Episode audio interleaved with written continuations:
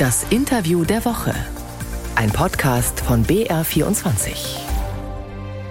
Deutschland erlebt zurzeit eine regelrechte Protestwelle. Die Landwirte sind auf der Straße, Lokführer streiken, Sicherheitsbedienstete an Flughäfen, Ärzte an Unikliniken. Und gleichzeitig finden Massendemonstrationen gegen Rechtsextremismus und für Demokratie statt. In Zeiten wie diesen steht immer mal wieder die Frage im Raum, was sagen solche Proteste aus über den Zustand unserer Gesellschaft? Wie steht es um deren Zusammenhalt und welche Rolle spielt dabei die Politik? Darüber hat Ingo Lierheimer im BR24 Interview der Woche mit der Soziologin Jutta Allmendinger gesprochen. Sie ist Präsidentin des Wissenschaftszentrums Berlin für Sozialforschung. Wir erleben gerade Großdemonstrationen gegen Rechtsextremismus. Weit über eine Million Menschen sind auf den Straßen gewesen, in Ost- wie in Westdeutschland, für Demokratie.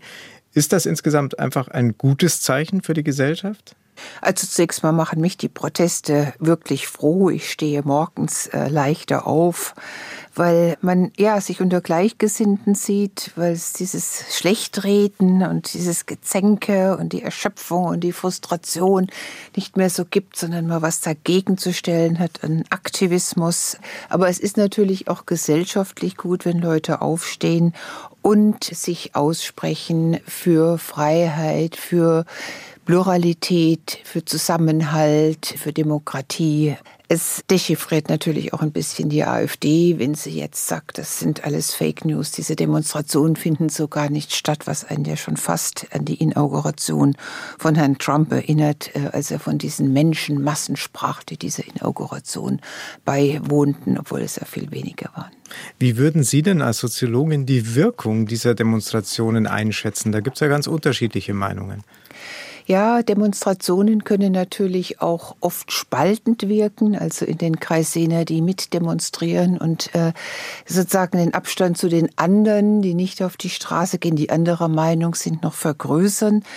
Ich glaube, es kommt darauf an, wie sich diese Demonstrationen weiter entfalten werden. Also zunächst mal ist es ganz wichtig, dass sie nicht an Kraft verlieren. Dann ist es wichtig, dass sie positive Nachrichten setzen, also nicht gegen die AfD, sondern positiv. Für was geht man auf die Straße? Für die Werte Für welche dieser Gesellschaft. Werte? Genau. Und wahrscheinlich ist es auch wichtig, dass sie eine gewisse Emotionalität äh, mit sich tragt. Jetzt erleben wir gerade nicht nur Menschen auf der Straße, die für etwas demonstrieren, sondern viele auch, die gegen etwas demonstrieren. Zum Beispiel gegen Lohnabbau, für bessere Arbeitszeiten, die Streiks der Lokführer als Beispiel, die Proteste der Landwirtinnen und Landwirte. Man hat so ein bisschen den Eindruck, dass einzelne Gruppen in der Gesellschaft immer lauter, zum Teil auch radikaler werden in ihren Forderungen. Wie sehen Sie das? Zunächst mal positiv wie ich bin, sehe ich auch hier einen guten Effekt dahingehend, dass wir ja über lange Zeit sehr stark ja, betrauert haben, dass die Gewerkschaften an Mitgliedern verlieren. Das ist vorbei. Äh, die Gewerkschaften gewinnen im Moment pro Tag an die 1200 Mitgliedern. Das ist von daher super. Was nicht gut ist äh, in den letzten Tagen, so wie ich das beobachte, ist, dass zu wenig verhandelt wird. Man sitzt zu wenig an dem Tisch. Das ist anders als in früheren Auseinandersetzungen zwischen Arbeitgebern und Arbeitnehmern. Das befremdet mich sehr und was mich auch befremdet, ist auf politischer Ebene, dass nicht richtig unterschieden wird zwischen, was ist eigentlich berechtigt, wo ist evidenzbasiert dahingehend, dass tatsächlich Lohnverluste stattgefunden haben und dass auch äh, seitens der Politik zu wenig äh, mhm. Dialog beispielsweise jetzt mit Bauern äh, aufgenommen worden ist. Sehen Sie denn auch insgesamt ein gesellschaftliches Ungleichgewicht an Protest, an Aufmerksamkeit? Weil wenn man es oh, mal ja. umdreht, dann ist es ja so, dass die meisten nicht streiken. Also wenn ich jetzt mal als Beispiel Pflegekräfte oder oh, ja. Menschen im Bildungsbereich nehme. Ja, oh ja, ich meine, wir haben jetzt gesehen die desaströsen äh, Ergebnisse der unterschiedlichen Bildungserhebungen vom IQB, also dem Institut für Qualitätssicherung in der Bildung oder PISA. Und man sieht trotzdem keine Streiks. Und äh, eigentlich ist äh, es relativ einfach, das zu erklären. Die Interessen der Eltern, die gehen weit auseinander, je nachdem, ob sie bildungsnahe oder bildungsferneren Schichten angehören. Die Interessen der Lehrerinnen und Lehrer gehen auseinander. Die auch, auch oft verbeamtet sind und nicht streiken dürfen.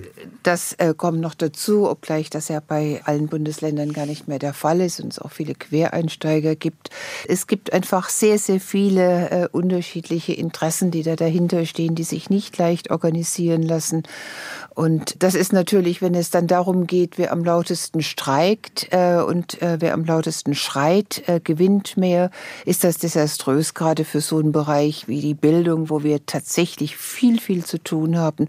Oder auch für den Bereich der Pflege, für andere Bereiche, die äh, ja tatsächlich andere Arbeitsbedingungen brauchen, die nachhaltiger dann sowohl psychisch als physisch äh, einzusetzen sind. Das heißt, wenn ich Sie richtig verstehe und Sie sagen, wer am lautesten schreit oder streikt in dem Fall, bekommt auch am meisten. Das heißt aber, mit der Solidarität in der Gesellschaft ist es nicht ganz so weit her. Das kommt darauf an, was Sie unter Solidarität äh, verstehen. Wenn wir jetzt erstmal die Solidarität zwischen den Berufsgruppen nehmen, dann mag sie äh, ein bisschen abröckeln, weil man natürlich zunächst mal die eigenen Interessen sieht. Äh, aber das ist ja allzu menschlich. Auf der anderen Seite sieht man eine höhere Solidarisierung äh, zwischen Menschen in ähnlichen äh, Tätigkeits- oder Berufszweigen. Das ist gut, das hatte ich vorhin angesprochen mit der Zunahme von Gewerkschaftsmitgliedschaften.